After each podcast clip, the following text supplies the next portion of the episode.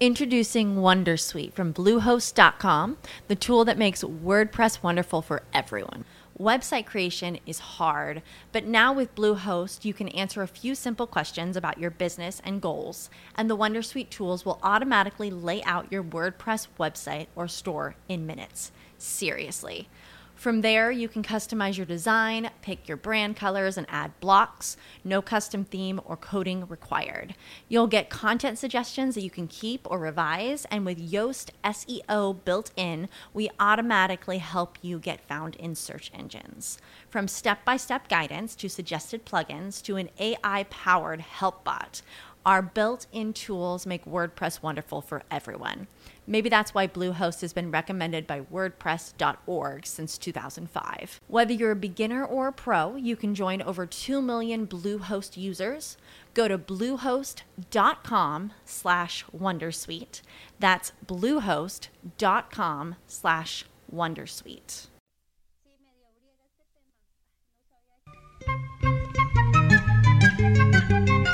Llegó el momento de aprender, reflexionar y divertirse.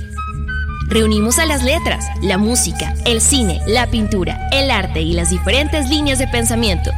Comienza Se lee Cultural, un espacio donde el español y la cultura se saborean. En un Rosario Radio. Donde las letras tienen la palabra. Bienvenidos.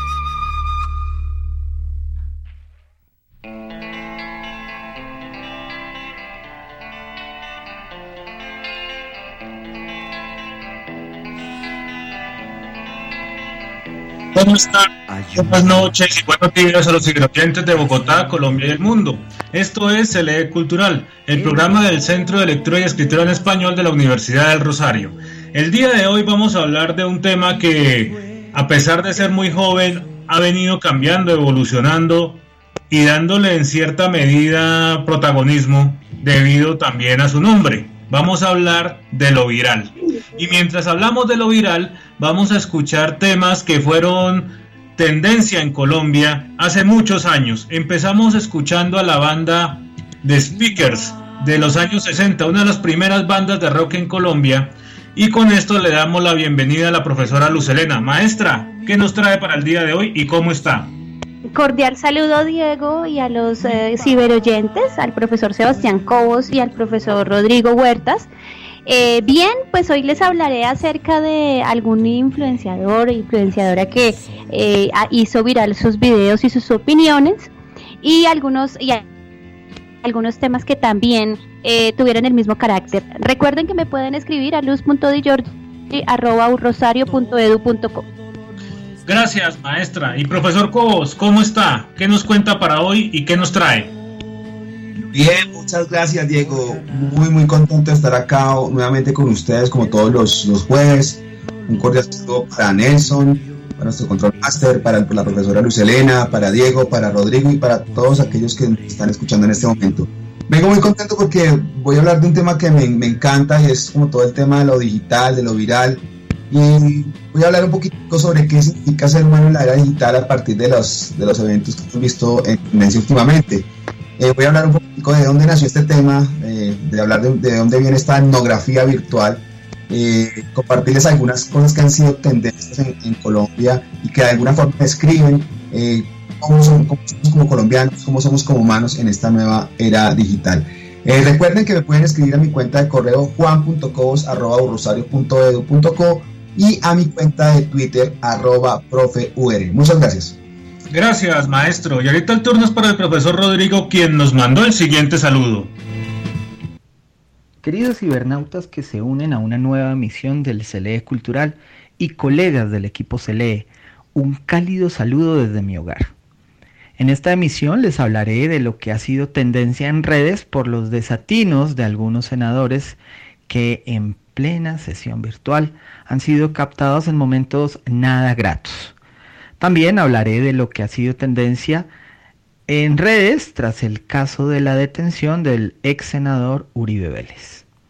Este es el CELE Cultural, una idea del Centro de Lectura y Escritura en Español. pueden escribirme a jose.huertas.urrosario.edu.co para compartir sus opiniones sobre este programa. Gracias, maestro Rodrigo. Y nos reportan sintonía la profesora Ángela Salas y también nuestro coordinador, quien hoy después de muchas reuniones nos pudo volver a escuchar. Le enviamos un cordial saludo a nuestro coordinador Sebastián Ruiz. Recuerden, estamos en Cele Cultural y en la dirección general está el señor Sebastián Ríos y en el control master nuestro amigo Nelson Duarte. Y los invitamos a seguirnos cuidando a pesar de que ya se hayan acabado las, las cuarentenas. Nosotros continuaremos desde casa. Continuamos. Contáctanos en Twitter con el hashtag Cultural.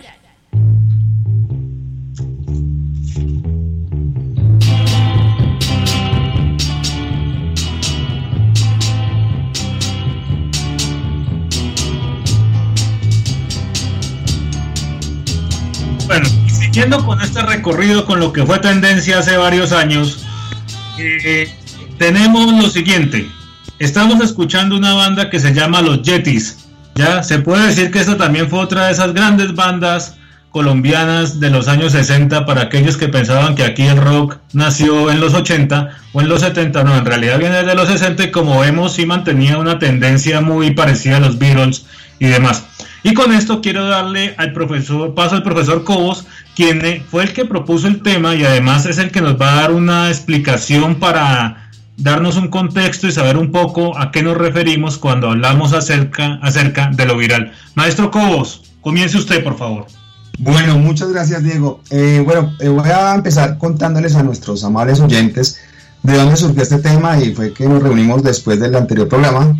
y estamos proponiendo el tema y viene como en concordancia con lo que veníamos hablando eh, nuestra emisión pasada sobre la carta de la señora Lina. Y mencionábamos en la edición pasada que, era, que esa carta también obedecía a una estrategia de comunicación. Y, yo decía que, que, era como para atacar a dos bandos, a dos jueces, por un lado la Corte Suprema y por el otro lado la opinión pública. Y entonces muchas veces eh, la, opinión pública tiene una gran influencia a la hora de, presionar, por ejemplo, a, la justicia, como lo hemos visto en el programa anterior. Eso me hizo recordar a eh, eh, Christine Hain. Christine Hain es una profesora de Gran Bretaña y ella fue la que acuñó el término etnografía virtual. Etnografía virtual es básicamente qué significa ser humano en la era digital. Busca responder eso. ¿Qué significa ser humano en la era digital? Y ella lo acuñó, eh, acuñó ese término porque en, el año 99, con principios del 2000, pasó algo interesante en Estados Unidos y fue que una niñera eh, de 16 años, una chica que estaba buscando trabajo, la dejaron a cargo de un niño y esta chica, sin quererlo o no, eh, zarandeó al niño, lo, lo movió, lo, ¿sí? le hizo pequeños como agitación, lo, lo agitó mucho, un bebecito de unos 6 meses y el niño terminó muriendo. Ustedes saben que no se puede como eh, mover mucho un niño, como zarandearlo mucho, pues porque eh, es, pues, eh, es perjudicial para ellos. El niño terminó muerto y empezó el juicio contra la niñera y entonces, claro, la gente pues por, por correos, por, redes sociales de esa época, por meses, empezó una tremenda presión para el juez y tanto fue la presión por redes sociales de ese momento que el juez decidió cómo tomar la decisión en, en línea. Y ella dijo, desde ahí tiene que haber una etnografía virtual que nos haga saber que somos eh, humanos en la era digital. Y entonces, de alguna forma, eh, en esta pandemia se ha fortalecido eh, el trabajo remoto, lo virtual, y la gente de sus casas comenta, opina, y eso genera pues tendencia, y es como lo que vamos a hablar hoy, de qué es lo que hace que algo sea tendencia o no. desde que se inventó YouTube, por ejemplo, empezó lo que es viral, eh, desde el 2004 que se inventó YouTube, eh, cambió el mundo de la música, cambió el mundo de las noticias, y ahora todos nos enteramos por lo, por lo viral, eh, de lo que es viral o no, a través de las redes sociales, y eso, de eso les hablaré más adelante, de lo que ha sido tendencia en Colombia y cómo de alguna forma esas tendencias explican lo que somos como colombianos. Entonces ya nos veremos más adelante con, con más historias de estas tendencias. Le doy la palabra a usted, Diego. Muchas gracias. Gracias, maestro Cobos. Y sí, digamos, en cierto sentido, tenemos que entender que la palabra viral como tal, ya lo explicó el maestro Cobos, que cómo esta parte de la etnografía virtual y también produce esto viral, ha cambiado ciertas cosas, o sea, ya el virus, ya lo viral, pues sí, lo tenemos como un virus, pero ya no lo estamos tomando como un virus propiamente, llamémoslo así, como una enfermedad física. Eh, yo aquí encontré, buscando pues en internet, claramente, alguna que otra, digamos, definición, entonces dice así, cuando el contenido se difunde rápidamente de persona a persona, así como un virus, se considera contenido viral. Entonces, digamos, en este sentido, pues es necesario esto que habla el profesor Cobo de la etnografía virtual para entender que somos seres humanos dentro de la virtualidad y que somos nosotros los que contaminamos o en cierta medida difundimos estos videos virales entre las personas. Bueno, y ya después de hacer esta aclaración, le damos paso a la profesora Lucelena. Maestra, su turno. Bueno, Diego, interesante la definición que, ofrece el profesor Sebastián Cobos acerca de ver lo viral como una estrategia de comunicación y que de alguna manera es una estrategia que revela lo humano. Es interesante, pero preocupante al mismo tiempo, porque de alguna forma, eh, si lo viral tiene que ver con lo que se reproduce a persona a persona, que generalmente son opiniones eh, hay que tener mucho cuidado porque seguramente son opiniones falsas o fake news, ¿no? Eh, digamos en, este, en este caso. Sí, simplemente opiniones que no encuentran o que no se encuentran respaldadas, que eso es, digamos, eh, el, el, vínculo con la parte viral o incluso con la noción de enfermedad, porque seguramente es una opinión viciada, es una opinión que no tiene respaldo, es una opinión que, a la cual le podemos generar dudas. Y bueno, y, también con respecto al humano, allí uno podría ver, claro, si, si, si uno mira directamente que ese es ahora nuestro nuevo reflejo, nuestro nuevo espejo, eh, pues allí también se revela qué nos importa y qué no nos importa, qué es relevante y qué y eso y eso pues también merece mm, merece digamos una, una reflexión más profunda. Eh, yo quería mencionar también aquí para comenzar la discusión, según una noticia del tiempo publicada el 13 de abril del 2020, las redes sociales han sido el motor que impulsa el uso del Internet, porque en el caso que se nombró YouTube, Facebook, Twitter, etcétera, y ha permitido la participación. Digamos que está como esta premisa o esta tesis en la cual eh, son medios que permiten la participación, pero que no permiten una deliberación pública adecuada o, digamos, una, opiniones razonadas. Em, y que pues esto tiene unos efectos sociales importantes, ahí sí desde un punto de vista etnográfico para analizar. En Latinoamérica, para dar un dato, las redes, las redes sociales alcanzan a más del 80% de la población y en promedio la gente pasa 182 minutos mensuales, 11 minutos por vista en, estas plataformas.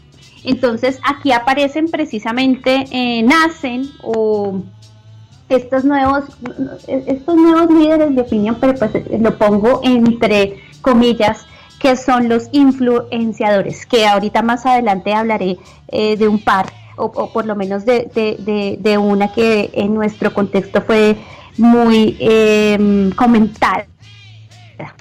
Gracias, maestra. Y sí, digamos, el uso de las redes y de pronto esta cuestión ya en donde la socialización ha cambiado completamente, eh, ha creado una serie de nuevos roles dentro de esta realidad virtual que ya se podría llamar así y aparecen estos personajes de la de pronto la profesora ya sí nos va a hablar mejor de ellos en el sentido tal de que antes eran vistos de una manera marginal, o sea, eran personajes que en cierta medida no tenían ninguna importancia sobre la opinión y mucho menos sobre la opinión pública, pero a partir de la explosión de las redes y del uso desmedido en cierta medida, porque pues digamos, eso de 11 minutos pues es por persona, pero si vamos a ver, hay personas que no se conectan y hay otros que la pasan conectados todo el día a la red social.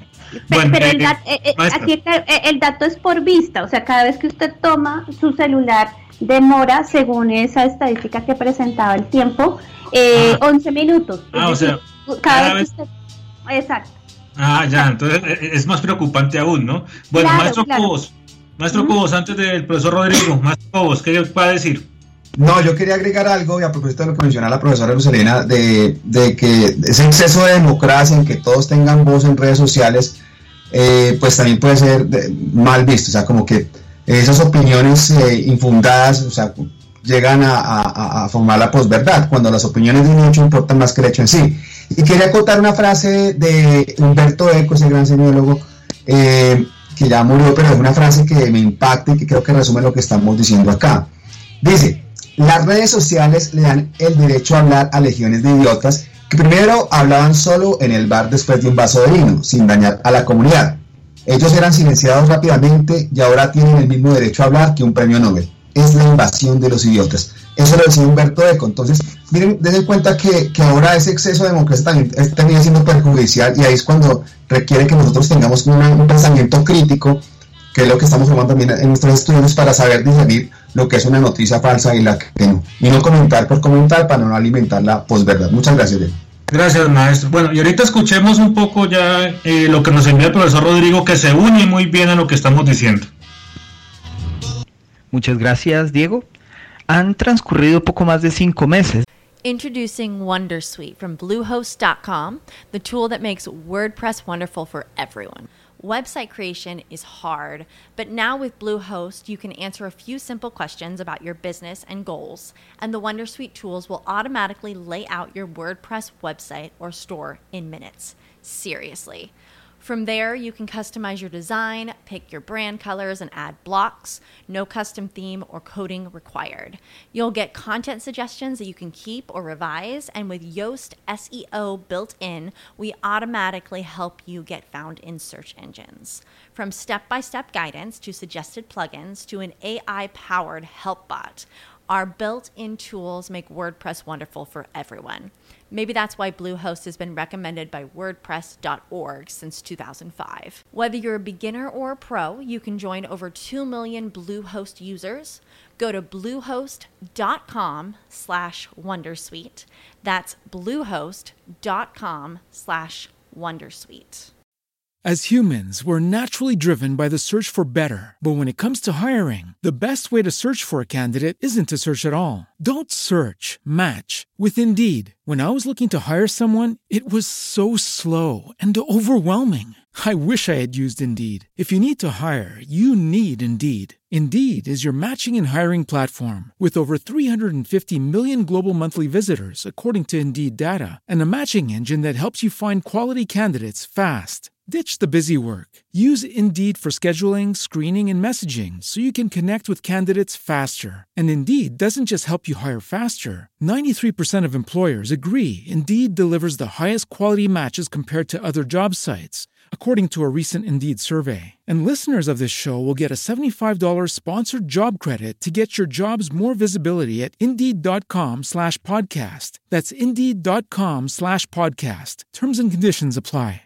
Después de que el país entró en estado de emergencia sanitaria a causa del COVID-19, situación que ha llevado a que los gobiernos nacional y distrital decretaran el aislamiento preventivo. Esto ha obligado a que varios sectores eh, ingresen a la modalidad del teletrabajo.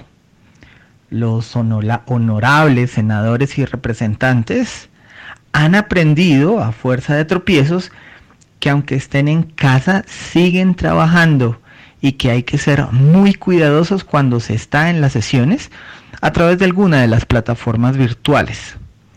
Recordemos, por ejemplo, la imprudencia que cometió el presidente de la Comisión Séptima, el doctor Fabián Castillo, cuando atendió una llamada por celular, sin darse cuenta de que sus compañeros estaban escuchando su conversación. El senador Castillo se refirió a uno de sus colegas, el senador Carlos Motoa, como HP. La queja del afectado no se hizo esperar y el senador que profirió el insulto lo, lo quiso negar, pero cuando le hicieron ver que todos lo escucharon, se tuvo que disculpar. En otro caso, se conoció que la jefe de prensa de la Secretaría de Cultura de Bogotá, llamó circo al Consejo de la Ciudad en otra sesión virtual. Se conoció también el caso de la secretaria de Cúcuta, la secretaria de gobierno de Cúcuta que salió desnuda en una reunión. O lo que fue el aparente momento de sueño de la senadora Aida Abella en una de las sesiones, algo que fue muy comentado en redes y que ella tuvo que aclarar, solo estaba viendo su celular. Quizás recuerden el caso del secretario de Ambiente del Tolima, Freddy Torres, quien durante una sesión virtual de la asamblea estaba siendo depilado en la espalda por una mujer. Y dos más para el cierre. En un debate virtual de la Academia de la Asamblea de Casanare, ante todos sus compañeros, el diputado y exgobernador Marco Tulio Ruiz apareció en pantalla acostado en su cama, se levantó la camisa para rascarse o acariciarse el estómago. Todo esto con su cámara abierta y en plena sesión. Y la más sonada, que como las anteriores fue tendencia en redes y dio hasta para la creación de memes. La senadora Angélica Lozano olvidó apagar su micrófono tras eh, una votación con la que se buscaba eliminar los gastos de representación a los senadores que sesionan desde casa. Como el senador Bolívar la puso en evidencia por no haber estado en la votación, ella se regó con toda suerte de expresiones de grueso calibre, pero las que quedaron para los memes fueron, y cito, comillas, con estos HPs no se puede hacer nada. Y eh, la, claro, aparatosa risa del senador Benedetti. Muchas gracias, Diego. Bueno, entonces como vemos, pues digamos, eh, también lo viral ha servido un poco para mostrar eh, algunos errores que cometen nuestros dirigentes, pues claramente son seres humanos, pero aquí el problema que yo veo es que se vuelve más importante una expresión, digamos así, por rabia o por pasión dentro de una reunión que los problemas reales y la gente pues ya empieza a, utilizar esto como argumentos para, para tomar decisiones frente a estos personajes. O de pronto también frente a la política y ya que comienzan a, a surgir cosas que digamos ya empiezan aquí en Colombia nuestra carrera electoral el otro año ya comienza y claramente van a empezar a sacar este tipo de cuestiones virales que en realidad no tienen ninguna importancia pero que la gente las va a hiperbolizar. A ver, antes de ir con el siguiente tema, maestro Cobos, ¿qué dice? Bueno, yo quiero contextualizar a nuestros oyentes, ya que introducimos el tema de etnografía virtual y todos de alguna forma podemos hacer etnografía virtual. ¿Cómo, ¿Cómo se hace esa etnografía virtual? Eh, simplemente usted coja, mire lo que hay tendencia y sobre todo analice los comentarios de las personas. Yo quiero comentar el caso de que fue tendencia la semana pasada, el de Alejandro Villalobos, que grabó una chica eh, en una tienda de ropa y, la grabó sin, sin el tapabocas.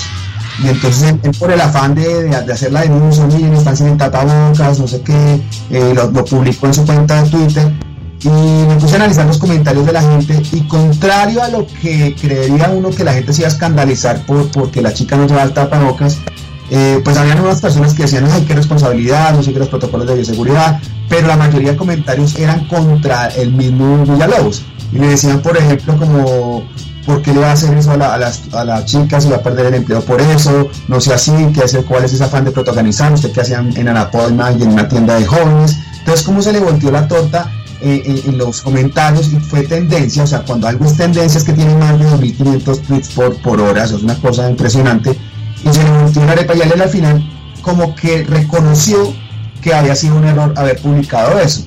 Entonces aquí a la hora de hacer la etnografía virtual es mirar hasta qué punto podemos publicar ciertas cosas y que no, hasta qué punto hay invasión a privacidad no. Más allá de la discusión si la chica tenía el tapabocas o no, es mirar los, las reacciones de la gente en redes sociales. Entonces, por un lado estaban los que lo apoyaban, que eran muy pocos, por otro lado estaban los que se le iban encima por ser protagonista en algo que no debía hacerlo.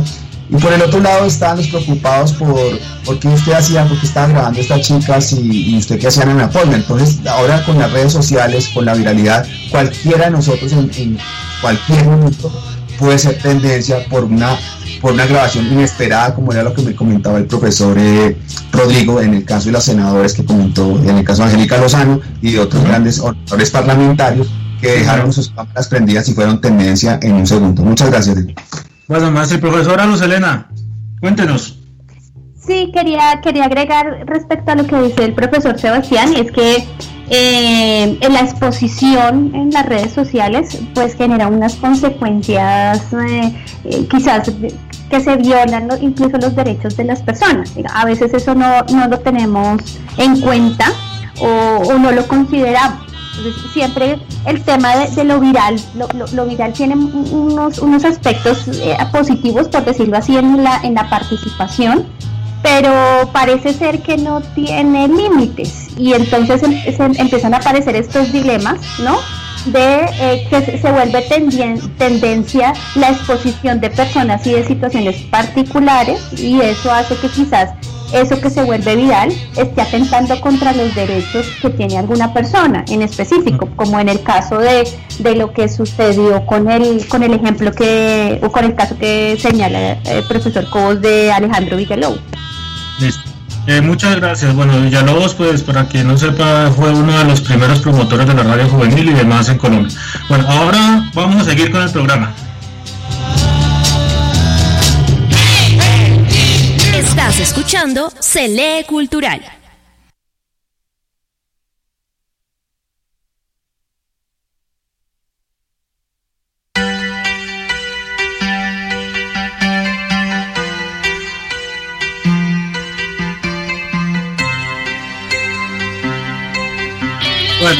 Entiendo este recorrido por algunas canciones que fueron tendencia hace algunos años. Eh, esto es de principios de los 90 y era cuando eh, había una banda en Medellín muy buena que se llamaba Equimosis. Eh, los que quieran la pueden buscar y de pronto encontrarán ahí a un tipo joven de pelo largo que cantaba que hoy en día también se ha vuelto influencer o viral. Con le damos a la profesora Selena, maestra. Bueno, sí, con, con quería hablar algo respecto a la banda. Eh, muy buena en sus inicios, eh, recordar que, que ellos eh, al principio eran una banda de metal, ¿no? Tengo entendido, y que luego fueron, fueron, fueron modificando y de repente el señor Juanes pues eh, tal fue la transformación que hace Tropipop o yo no sé cómo se llama ahora eso que hace. Bueno bien eh, yo quería hablar eh, bueno yo terminé mi anterior intervención con el papel de los influenciadores no que esto es lo que lo que lo que ha surgido en relación de lo viral es a que estos líderes no de no sé si pongo en comillas que empieza, que comienza a aparecer y que incluso eh, comienzan a ganar dinero por lo que hacen, ¿no? Y, eso es importante como, como tenerlo en cuenta, en tanto que pueden estar promocionando marcas, pero en el, en el momento en el que promocionan marcas, también eh, promocionan o reproducen una serie de ideas que vale la pena como cuestionar. Pues aquí eh, mostrar el caso de la señora Daneidi Barrera, EPA Colombia, ¿no? Eh, que es un, eh, fue un caso por la cual ella ya está en un proceso penal, en tanto que las movilizaciones del noviembre de 2019, del año pasado, esta persona em, pues se dio cuenta en un problema legal ya que se fue viral un video en donde comenzó a dañar varias eh, zonas en, las estaciones de Transmilenio o de, transporte público, pero a la vez es, este caso, esta situación se hizo viral, pero también cuestionable en tanto que se, se vinculó, digamos, estuvo muy vinculada a la estigmatización que hubo eh, por, eh, por las movilizaciones a, a, final de año. Entonces, eh, como que reforzó la opinión pública en, que vandalizaba, que criminalizaba a las personas que participaron en la movilización social. Entonces, en este caso, eh, esta, esta reproducción viral de ese video fue, quizá, desde mi punto de vista, por supuesto, me parece que fue perjudicial, incluso uno podría preguntarse qué tipo de, papel cumplió o, incluso qué tanto esta opinión influyó a la estigmatización de lo que estaba de lo que estaba de lo que sucedió ese día incluso de una digamos de esta de estas fake news que también se se, pues se, se, mandaron, ¿no? Que en esa, ese día o en esas movilizaciones se iban a entrar a los apartamentos y que con palos y con, y con demás cosas, pues los criminales o los vándalos iban a entrar a las casas.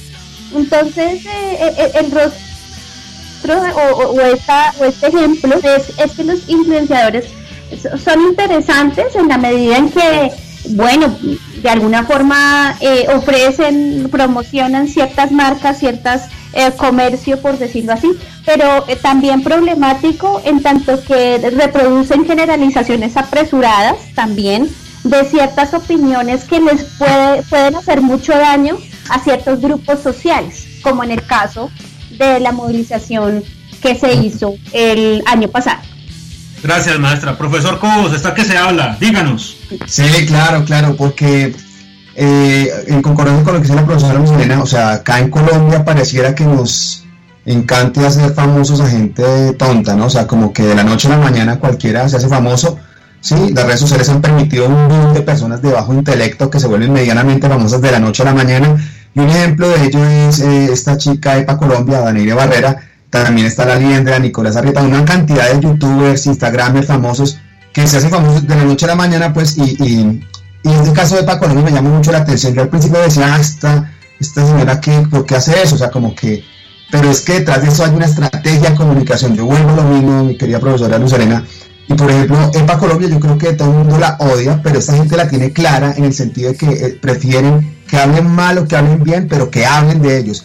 Y esta chica que era absolutamente desconocida hace unos años, ahora es una empresaria, tiene pues mueve mucho dinero, tiene una marca de queratina, una empresa. Entonces, eh, miren que en el fondo tampoco es tan tonta. Lo mismo este chico, eh, uno que se llama La también mueve mucho dinero por, por menciones. Entonces, a pesar de esos comentarios tontos, yo creo que los influenciadores lo tienen claro. Que hablen mal, que hablen bien de ellos, ese odio generalizado esas personas detrás de eso hay una estrategia publicitaria para promocionar sus productos, para que las empresas los contraten. Entonces, es eso, es, mirar eh, ese fenómeno desde un punto de vista místico primero, pues analizar por qué hacemos famosos a esa gente, y eso dice mucho nosotros como colombianos. Y lo segundo, que ellos no son tan bobos para no, para no caer en cuenta de que detrás de eso hay una industria que mueve muchísimos, muchísimos millones de, dólares. Y, hay gente que le está apostando a eso, a hacer el ridículo de pronto en redes sociales, pero que en el fondo también quieren eh, promocionarse y, que ser, y convertirse en influencers. Ya hay muchos jóvenes que quieren hacer eso. Entonces hay que tener cuidado porque es, esto es como la idea que le estamos vendiendo a nuestros jóvenes de que no, pues hagámosla fácil, entonces volvamos los influenciadores, hagamos bobadas en redes sociales y, y hagámoslos famosos para trabajar así. Entonces, ese es mi, mi, ejemplo principal. Hay que tener mucho cuidado. Yo necesito a los estudiantes en eso, aunque tienen una Introducing Wondersuite from Bluehost.com, the tool that makes WordPress wonderful for everyone. Website creation is hard, but now with Bluehost, you can answer a few simple questions about your business and goals, and the Wondersuite tools will automatically lay out your WordPress website or store in minutes. Seriously. From there, you can customize your design, pick your brand colors, and add blocks. No custom theme or coding required. You'll get content suggestions that you can keep or revise, and with Yoast SEO built in, we automatically help you get found in search engines. From step by step guidance to suggested plugins to an AI powered help bot, our built in tools make WordPress wonderful for everyone. Maybe that's why Bluehost has been recommended by WordPress.org since 2005. Whether you're a beginner or a pro, you can join over 2 million Bluehost users. Go to bluehost.com slash wondersuite. That's bluehost.com slash wondersuite. As humans, we're naturally driven by the search for better. But when it comes to hiring, the best way to search for a candidate isn't to search at all. Don't search, match with Indeed. When I was looking to hire someone, it was so slow and overwhelming. I wish I had used Indeed. If you need to hire, you need Indeed. Indeed is your matching and hiring platform with over 350 million global monthly visitors, according to Indeed data, and a matching engine that helps you find quality candidates fast. Ditch the busy work. Use Indeed for scheduling, screening, and messaging so you can connect with candidates faster. And Indeed doesn't just help you hire faster. 93% of employers agree Indeed delivers the highest quality matches compared to other job sites, according to a recent Indeed survey. And listeners of this show will get a $75 sponsored job credit to get your jobs more visibility at Indeed.com slash podcast. That's Indeed.com slash podcast. Terms and conditions apply. Personal que trabajar y que si están formándose en la universidad eh, hay que tener cuidado con lo que publican en sus redes sociales, darle un uso más profesional y ser más críticos frente a la información que consumes. Un consejo que les quiero dar a todos es que eh, primero somos el resultado de las redes que creamos y segundo somos el resultado también de la información que compartimos. Entonces antes de compartir un video viral de estas personas, pensémoslo dos veces porque están ayudando a ese ruido generalizado de darle voz a los que de, pronto no deberían tener tanta voz e influir tanto, que son los llamados influencers. Muchas gracias. Eh, gracias maestro. Sí, digamos el caso de EPA Colombia, pues claramente es algo desmedido, en el sentido tal de que ella se sintió con la autoridad de mostrarse acabando con lo público, ¿no? Y se mostraba y se reía y recuerdo mucho que se burlaba de los policías y y, escribía insultando a los gobernantes y demás, pero digamos también es ver un poco la cuestión cínica de esta persona, en donde horas después sale ya sin maquillaje y llorando diciendo que la había embarrado, como, como si eso fuera así nomás. Eh, digamos, ella marca un precedente porque pues a pesar de que la gente pedía un castigo aún mayor, eh, pues le quitaron su mayor ingreso y es que ella no puede aparecer en redes sociales. Sin embargo, ha, vuelto a salir camuflada y la última cosa que hizo pues no es eh, muy buena que digamos y era defender a, algunas trabajadoras sexuales pero de una manera digamos así peyorativa. Es decir, no, no como buscando algo bueno para las trabajadoras sexuales, sino simplemente de una manera como burlándose y también para mostrarse de nuevo en redes. Y con esto damos paso a lo que nos envía el profesor Rodrigo Huertas. Gracias, Diego. Hay insólitos casos que han sucedido en Colombia y que tienen que ver con una actividad que le gusta mucho a mis paisanos, las apuestas. En agosto de 2016, Mariana Pajón obtuvo la medalla de oro al quedar primera con el número 100 en su bicicleta en la final de BMX en los Juegos Olímpicos de Río. Pronto en Medellín varias personas le apostaron al 8, el número del mes de agosto, y 100, el número de su bici. Pues eh, cerca de la noche del 19 de agosto, 5.916 apostadores ganaron cerca de 2.350 millones de pesos en chance. Otro caso a finales de abril de 2019 en el Valle, tierra del profe Diego, se supo que con los números de la tumba del recordado futbolista Albeiro el Palomo Usurriaga, asesinado en febrero de 2004, miles de apostadores ganaron el chance. En ese momento los números de la suerte fueron el 3582. Y bueno, más Recientemente, el pasado 4 de agosto, se conoció que la Corte Suprema de Justicia ordenó la detención domiciliaria del ex senador Álvaro Uribe Vélez. Esto generó todo tipo de revuelo en el país, en la región. Pero tras su detención aconteció algo insólito, y es que el propio reo Uribe Vélez comunicó el 12 de agosto, y cito, Hoy fui reseñado como el preso número 1087985. Como en los casos anteriores, los apostadores empezaron a jugar estos números y en uno de los sorteos de la Lotería del Valle, que jugaba por 3.500 millones en la noche del 12 de agosto, cayó el premio mayor con los cuatro primeros dígitos de ese número que el IMPEG le asignó al reo, expresidente y ex senador Uribe Vélez. Este gran premio cayó en Bucaramanga, pero a lo largo del día en que Uribe informó sobre su número de presidiario, las personas empezaron a utilizarlo al punto de que los operadores del chance tuvieron que bloquear este número por el alto índice de apuestas. Como ven, parece que los colombianos somos muy de cábalas. ¿Qué opina? Gracias, profe Diego. Bueno, maestro, sí, ¿no? Pues aquí le juegan el chance al número que haya aparecido en, un pescado, en un pan, eh, la lotería y demás. Y esto con lo de Uribe, pues claramente es un juego de números, ¿no? y, pues sí, pues de pronto tiene muchas lecturas, pues algunos dicen que, que, fue de mala suerte, otros dicen que fue de buena suerte lo que le ha pasado al presidente, al expresidente, perdón, pero en ese sentido como tal, pues sí se vuelve viral, ¿no? Y también aquí quiero hacer una observación, este tipo de noticias no se volvieron viral, digamos, por el por los, las redes sociales, sino esto fue viral, fue por la, por la, por la televisión tradicional. Y igual lo, de los chances, a cada rato pasa eso. Maestro Cobos, ¿qué nos quería decir? Mm, ahí vuelvo al punto de, la demografía virtual. Y es que como mencionaba el profesor Rodrigo con su ejemplo de, que el colombiano jugó al chance eh, y los comentarios que dan por redes sociales, hablamos mucho de que el colombiano es supersticioso, es agüerista.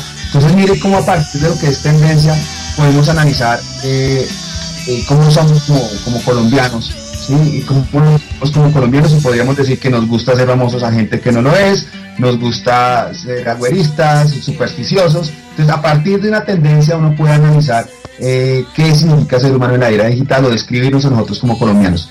Por otra parte, Diego mencionaba eh, que tampoco es en culpa todo lo, lo, lo viral, no es de solamente Internet, sino gracias a los grandes medios. Y ahí eh, es interesante analizar desde el punto de vista de la comunicación cómo a pesar de los grandes medios, de las grandes plataformas, de grandes redes sociales que hay, que mueven millones de personas, eh, el que sigue mandando la parada pues es la televisión, los medios grandes, que hacen que algo todavía sea más viral todavía. O sea, si algo es viral en redes y se muestran en televisión, en medios masivos, aún se hace más fuerte. Entonces de alguna forma la televisión sigue siendo pues lo más viral que hay, ¿verdad? Y finalmente quisiera eh, terminar este comentario con eh, algo que me recordaba en nuestro control master Nelson, que si una red social que se popularizó en esta pandemia eh, es TikTok, o sea, es la red social del momento, es la que más ha generado eh, sensación, es una, idea novedosa y hay que mencionar, por ejemplo, que es una plataforma china y que está en discusión pues por el uso de datos privados y no y que están robando nuestros datos, pero es la red social del momento que se ha disparado por encima de todo, o sea, está por encima de Facebook, de Twitter. En este momento la, otras, eh, la, competencia, Instagram sacó Ring, eh, YouTube también sacó su, plataforma parecida, pero aún no lo han desbascado. Y muchos colombianos ya están haciendo negocio ahí, ya están haciendo, promocionando sus productos. Y no es que sea ni buena ni mala esta red en el sentido del uso, sino depende del uso que le demos, ¿cierto? Porque hay mucha, realmente mucha basura en TikTok, pero también yo he visto que en videos cortos de un minuto hay gente publicando contenido interesante. Entonces, esa es la discusión que genera la etnografía virtual, es eh, podernos describir encontrar como humanos en esto. ¿Qué estamos haciendo? ¿Qué uso le estamos dando a estas redes sociales? ¿Qué información compartimos? Eso es lo que define la etnografía virtual. Y ya para finalizar, eh, quiero mandar un saludo a, que me está reportando audiencia desde Chinauta, a mi adorable esposa Isabel Liscano, a mi hijo Juan Felipe Cobos, a quienes mando un saludo y me reportan sintonía desde, desde Chinauta. Muchas gracias. Gracias, maestro. Sí, y retomando un poco lo que dice el maestro, eh, claramente, digamos, con esto de la incursión china, ya como uno de los, o digamos, el más grande de los inversores dentro de las redes sociales, eh, hay que mirar también cómo es esto de los datos, porque es Estados Unidos el que está criticando que China se quede con los datos, cuando uno va a ver y en realidad pues las redes sociales de Estados Unidos también se quedan con nuestros datos y uno no sabe qué están haciendo con ellos. Solamente comenzaron a poner el grito en el cielo en el momento en que los chinos pues mejoraron sus plataformas y comienzan a utilizar los datos y en realidad pues uno no sabe para qué los usan. ¿Ya? Ese es el gran problema, pero uno siempre termina entregando sus datos de manera voluntaria, simple y llanamente para utilizar este tipo de plataformas. Bueno, y ahora continuemos. Eh, maestra, ¿quiere decir algo? Sí, con respecto a lo que usted dice, en un programa, yo creo que ya, mm, no sé, como ya hace un año, yo creo que eh, tuvimos ese programa acerca de el uso de los datos. y, y este uso de los datos pues está, hay intereses comerciales, hay intereses económicos y políticos. De hecho, es eh, lo que lo que hablábamos, creo que incluso con la recordando hoy a la profesora Eliana, em, que decíamos cómo eh, en distintas campañas políticas y, especialmente en los Estados Unidos los datos em, tuvieron un papel fundamental en tanto que Facebook y todas estas redes se utilizaron para mandarle publicidad engañosa, a, ciertos votantes. ¿Sí? y particularmente a los indecisos, que era no tanto a las personas que tenían claro por quién votar, por quién candidato, sino que por la gente que incluso no le interesa la política, ¿cierto? Y, y donde le puede estar eh, poniendo quizás cuidado a lo niño, a, la, falta de interés. Entonces, ese era el sector. El sector es el, el, que, el que políticamente no, al, que a la persona que la política no le interesa y a estas personas les llegaba una cantidad de memes, eh, como digamos todas estas fake news, para convencerlo de alguna manera de votar por el político de turno o de la campaña a la cual seguía. Entonces esto sí es, sí es, sí es un, un, poco grave, no solamente hay un interés comercial, sino un interés político. Eh, y bueno, quería, quería como recordar esa discusión que tuvimos en algún momento sobre el manejo de los datos. Sí, maestro Cobos, ya para cerrar este segmento. Bueno, ya para cerrar este segmento, eh, quisiera recomendarle a nuestra amable audiencia eh, varios documentales que profundizan este tema. Pues si no tienen Netflix, eh, Netflix está en lo de Cambridge Analytica, todo ese escándalo que hubo, pero también en Internet se consiguen un documental que habla sobre eso precisamente que mencionó la profesora Luzanina, y es un documental que se llama Términos y Condiciones. En este documental van a encontrar los oyentes todas esas letras menudas que surge cuando uno abre una aplicación o cuando crea una cuenta en una red social, que sale una letra menuda y uno, nadie la lee y uno le da a aceptar, pero si se ponen a leer entre líneas esa letra menuda, eh, dice prácticamente que todos los datos les pertenecen a ellos. O sea, básicamente esa es la gran discusión y la gran pelea con, con Estados Unidos, que todas las redes sociales la gran mayoría son de allá, las más grandes. Y por eso como alguna especie de, envidia que hay con TikTok, porque TikTok es China, entonces como que se están llevando los datos para allá. Y lo segundo que les quiero recomendar, el segundo documental, es eh, uno que se llama, eh, está también en, YouTube, una charla que se llama ¿Por qué me vigilan si no soy tan importante? Es una charla de Marta Peirano, una periodista española, y Marta Peirano habla sobre cómo cada vez que buscamos algo en Google, bajamos una aplicación, le estamos concediendo en una cantidad de permisos a estas aplicaciones para rastrear nuestros datos, nuestros gustos, e inclusive nuestras fotos eh, y ella va un poco más allá y por ejemplo se va a la tarjeta puntos de algunos centros comerciales, de algunos eh, supermercados, que uno eh, instantáneamente pues, da su tarjeta puntos con su cédula y básicamente lo que está diciendo eh, usted que compró, qué es lo que más lleva, está dando una, serie de, datos que, no saben para qué los utilizan y pues finalmente pues ahí se puede entender básicamente que es para fines económicos. Y el tercer un documental que les quiero recomendar ya para irme es eh, que está en YouTube, es un documental de la Nat que se llama eh, Los 2000, la época que vimos todos.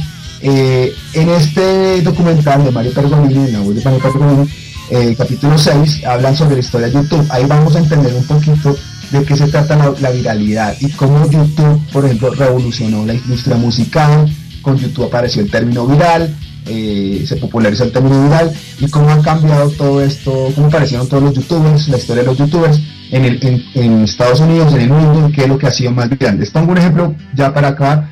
Por ejemplo, un desconocido como era Psy, este cantante coreano, el de Ganga Style, nadie lo conocía, solo lo conocían en su, en su, en su pueblo, en su país, Corea, pero de algún momento a otro, cuando subió a YouTube, se hizo tan, tan, tan viral que es hoy en día uno de los videos más eh, vistos en la historia de YouTube con más de, 100, de mil millones de visitas, es una cosa impresionante. Y desde ahí eh, se cambió el mundo de la, de la música, al igual que con Justin Bieber, que nadie lo conocía tampoco, y con YouTube, gracias a YouTube, se, hizo famoso. Entonces, se cuenta cómo esto, hasta ahora estamos aprendiendo, está iniciando todo esto, y estamos llamados a vivir todos en esta nueva normalidad.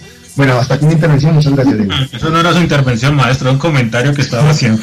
Sigamos con el programa.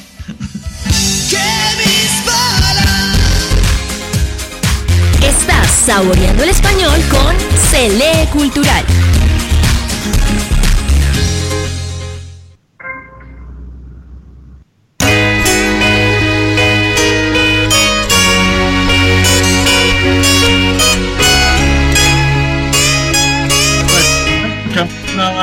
De, del Quindío de Armenia es una banda pues que fue muy conocida en los 80s y en principio de los 90s era una banda que se llama Ascas y era una banda digamos en donde no tanto Introducing Wondersuite from Bluehost.com, the tool that makes WordPress wonderful for everyone. Website creation is hard, but now with Bluehost, you can answer a few simple questions about your business and goals, and the Wondersuite tools will automatically lay out your WordPress website or store in minutes. Seriously. From there, you can customize your design, pick your brand colors, and add blocks. No custom theme or coding required. You'll get content suggestions that you can keep or revise, and with Yoast SEO built in, we automatically help you get found in search engines. From step by step guidance to suggested plugins to an AI powered help bot, our built in tools make WordPress wonderful for everyone. Maybe that's why Bluehost has been recommended by WordPress.org since 2005. Whether you're a beginner or a pro, you can join over 2 million Bluehost users. Go to bluehost.com slash wondersuite. That's bluehost.com slash wondersuite. buscaban lo comercial, sino más el virtuosismo. Eran muy buenos músicos, todavía de vez en cuando se reúnen y tienen muy buenas canciones. Y con esto pues le damos paso a nuestro tercer bloque, en donde pues comencemos con la profesora Luz Elena, ya que el profesor Cos ahorita casi que nos da su intervención. Maestra Luz Elena, tu turno. Mm, Bueno, pues quería que, que a mí me quedó llamando la atención cuando el profesor hablaba sobre la etnografía virtual y, y- y- y- y lo vinculé incluso con su con, con- con la cita que hace del señor Humberto Eco. Y a mí me parece angustiante porque uno está, estamos precisamente en un momento en el cual, per- si me permiten la palabra, lo estúpido, eh, o sí, ahí sí lo estúpido, lo, lo- que consideramos como lo absurdo, la tontería, eh, resulta ser lo relevante. Si, si, eso no, si eso es lo humano ahora, pues pues muy muy muy triste o sea finalmente muy muy complejo el asunto porque porque, porque estamos dándole relevancia a ciertas a ciertas cosas que no tienen que no lo tienen y, y, y- y con fines final o, o con unos intereses políticos que están detrás con unos intereses económicos que están detrás y incluso con unas con unas estrategias comunicacionales que quieren es distorsionar y lo que quieren es desvirtuar una realidad. Entonces, e- esta etnografía virtual, o sea, yo me quedé pensando en esa, en esa premisa sobre lo humano y yo dije, uy, pues entonces estamos mal, porque, porque sí, ya hemos hablado de casos, ¿no? Que nos importa más la, la, grosería que, que aparece en el Congreso, nos interesa más eh, los daños de EPA Colombia, nos interesa más tonterías que finalmente desvirtúan una realidad. Entonces, pues está, pues estamos muy, si eso, eso si eso vamos a llamarlo como lo humano, pues lo que debería sería es ar- alertarnos o, o generarnos preguntas e inquietudes, ¿no? Sí, digamos en ese sentido, pues hay una cuestión que es la enajenación, ¿no? Y la enajenación siempre la han utilizado sin importar el tipo de medio. Eh, siempre se, en cierta, eh, digamos, la élite como tal, para mantener el statu quo, eh, intenta que las personas se sientan inteligentes. Es que esto es lo, dramático, o sea, que la persona se siente inteligente hablando de unos ciertos temas cuando en realidad esos temas no tienen ninguna importancia dentro de las decisiones, digamos, de lo público o de las cuestiones que realmente cambian las vidas. Y para esto, pues creo que el profesor Codos quiere dar más apreciaciones. Maestro. Bueno, gracias, Diego. Eh, yo entiendo y comparto. Eh, yo entiendo y comparto la preocupación de la profesora Luz Elena cuando ella dice, pues sí, mire que nos estamos dando valor a lo absurdo, sí, a la grosería, a lo estúpido quizás, y me respondo con una frase de un analista de medios, um, eh, Omar Rincón, y Omar Rincón tiene una frase que me, impacta y él dice, el ser humano prefiere estar entretenido que bien informado. El ser humano eh, prefiere estar entretenido que bien informado. Entonces ahí es cuando entra la parte de pensamiento crítico, que es la fácil, la salida fácil es comentar sobre esta serie de cosas tan, tan, de, las celebridades, de, lo, de la farándula, ¿verdad? Y eso es lo que nos, nos, nos hace que caigamos en esta lógica y eso es lo que hay que describir, hay que cambiar y hay que promover el pensamiento críticamente a eso. Y nos estamos convirtiendo como seres humanos en esta era digital en donde lo que prima es la grosería, el escándalo, el opinar por opinar. Y quisiera también cerrar estas tres frases. Eh, una, la primera es de Sigmund Bauman. Bauman decía, es estéril y peligroso creer que uno domina el mundo entero gracias a Internet, cuando no se tiene la cultura suficiente que permite filtrar la información buena de la mala. Esto lo dice Simon Bauman. Eh, entonces se dan cuenta que acá falta una gran competencia informacional para discernir lo que es bueno y lo que no, y eso es el pensamiento crítico que desde la universidad debemos fomentar, a, dar una lectura más eh, completa y profunda a lo que eh, se publica y a lo que se consume en redes sociales. Somos la información que consumimos, somos la información que que compartimos. Y la otra frase que les quiero convertir también de Humberto Eco dice, Internet es como un gran inventario de información, pero no constituye en sí misma la memoria. O sea, estamos recordando la historia no como es, sino por los comentarios que recuerda la gente, por lo viral, y eso eh, pues nos da otra concepción de una realidad alterna a lo que realmente es. Eso me hace peligroso y desde el punto de vista de la etnografía virtual tendríamos que analizarlo también. Finalmente cierro con una frase de Erich, el, uno de los CEO de, Google, dice, Internet es la primera cosa que la humanidad ha construido y que la humanidad no entiende. Es el experimento más grande de anarquía que hemos tenido. Eh, cierro con esta frase de Thomas Friedman, Internet es inevitable e irregulable. Por más de que queremos regular eso, se nos ha salido de control.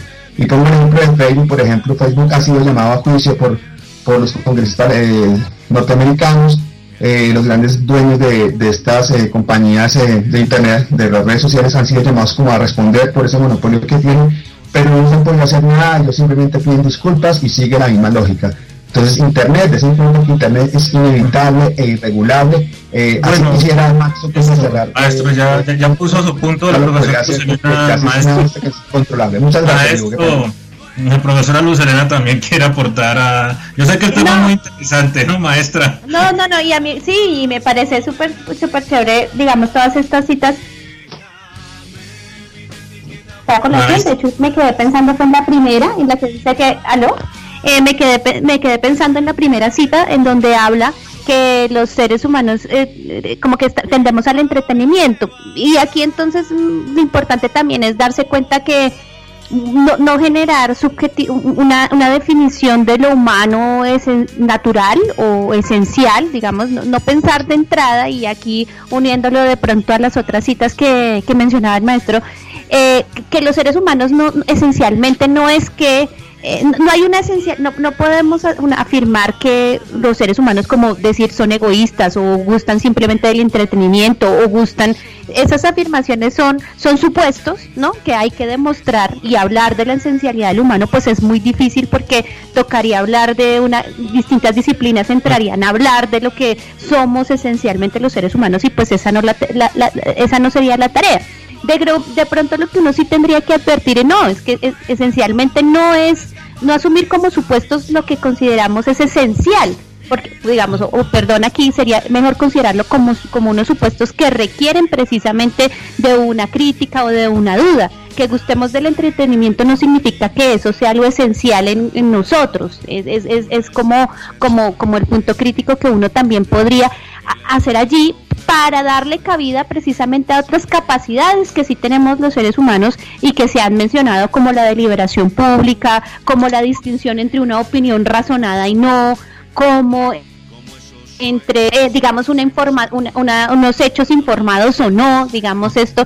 lo que es eh, la necesidad de alguna forma que tenemos en, en, algunas ocasiones de descubrir qué está detrás, como en esto viral. Entonces, eh, que, quería, era, se me surgió la, la, el comentario, fue por, por la primera cita eh, que mencionó el profesor Sebastián sobre la esencialidad humana. Gracias, gracias maestra. Sí, esto eh, hay que tener en cuenta mucho esto y también de pronto mirar que el profesor es lo que a lo que se refería más era eso, a que quieren tener a la persona ocupada en cuestiones que tal vez no sean tan esenciales o que no parezcan esenciales y las cuestiones que sí cambian la historia pues las deciden unos pocos. Y con este comentario vamos a escuchar lo que nos envía el profesor Rodrigo. Gracias. El asunto de la detención del ex senador Uribe Vélez no solo favoreció en la lotería a algunos, sino que en las redes dejó ver una profunda división en el país, algo que todos sabemos. Es un hombre que es objeto de amores y de odios. Y tras el anuncio de su detención, varios usuarios asiduos de las redes empezaron a publicar sus reacciones. Hubo un caso que fue tendencia. Se trata del caso de la comunicadora social y periodista Lina Arango, quien es además la voz de una de las líneas comerciales de un conocido banco del país. La comunicadora publicó un corto video en el que muestra su aprobación por la medida de aseguramiento contra Uribe Vélez. Se escucha en su video el himno nacional, sus gritos y reacciones acompañadas de palabras de grueso calibre. Como era de esperarse, las reacciones fueron de apoyo y de rechazo. Algunos usuarios de Twitter incluso sugirieron que era un riesgo tener los ahorros en una entidad bancaria en donde trabaja o tiene vínculo esta persona, aun cuando ella no sea una empleada directa de, esta eh, entidad. La comunicadora tuvo que retirar su video y ofrecer disculpas luego de que la propia entidad financiera aclarara a través de un trino que, y cito, las opiniones personales de nuestros proveedores externos, como en este caso, no representan a nuestra organización. Cierro cita. Ese tipo de hechos y otros sobre los que nos hemos referido nos recuerdan esa delgada línea entre nuestra vida laboral, nuestra vida personal, social y el salto de la identidad en el mundo real a esa identidad que conservamos en la virtualidad. En otras emisiones ya nos hemos referido a los trastornos que el uso frecuente y excesivo de las redes sociales pueden generar en los usuarios. Adicción a las mismas, aislamiento, conductas antisociales, ansiedad y estrés. ¿Cómo ve el caso de su colega, profesor Diego? Eh, bueno, en cuanto al caso, en cuanto al caso que habla el profesor Rodrigo, pues claramente mi colega como tal, pues una cosa es su vida profesional y otra cosa es su vida íntima.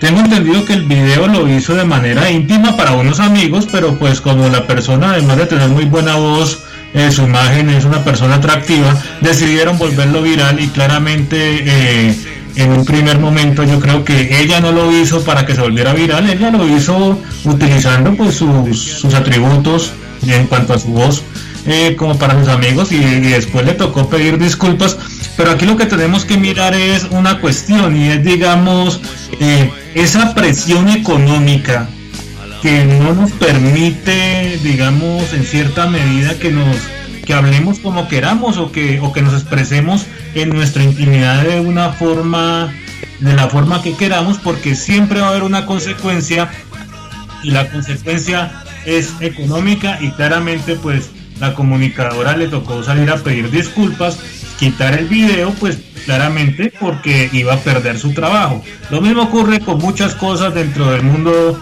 de lo laboral y sobre todo en las empresas privadas. Y ya para despedirnos, maestro Cobo, rápido, que ya se nos acabó el tiempo. Sí, yo creo que ese es el gran problema, digo lo que usted acaba de mencionar, que antes había como una esfera de lo privado y una esfera de lo público. Usted dijo una, eh, una cosa es la vida personal y otra cosa es la vida privada, pero con las redes sociales como que eso se ha mezclado y no hay vida privada, es lo único que quería decir. Muchas gracias, Gracias. Maestra Lucelena. Maestra. Eh, aquí, estoy, sí, aquí estoy. No, eh, simplemente como, como, como dejar la duda y, tener la oportunidad de cuestionar em, siempre que está detrás, digamos, de estas, de estas nuevas formas, de estas estrategias comunicacionales que, que, que, que van apareciendo, ¿no? Con estas aplicaciones y demás. Mm, por supuesto, porque dejan, dejan de nuevo la duda de qué es lo privado y qué es lo público. Parece ser que esta ya es una nube gris.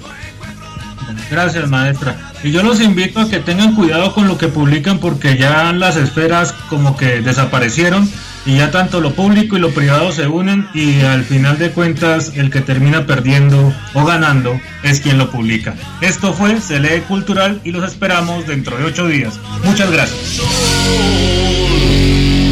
Que vuelve a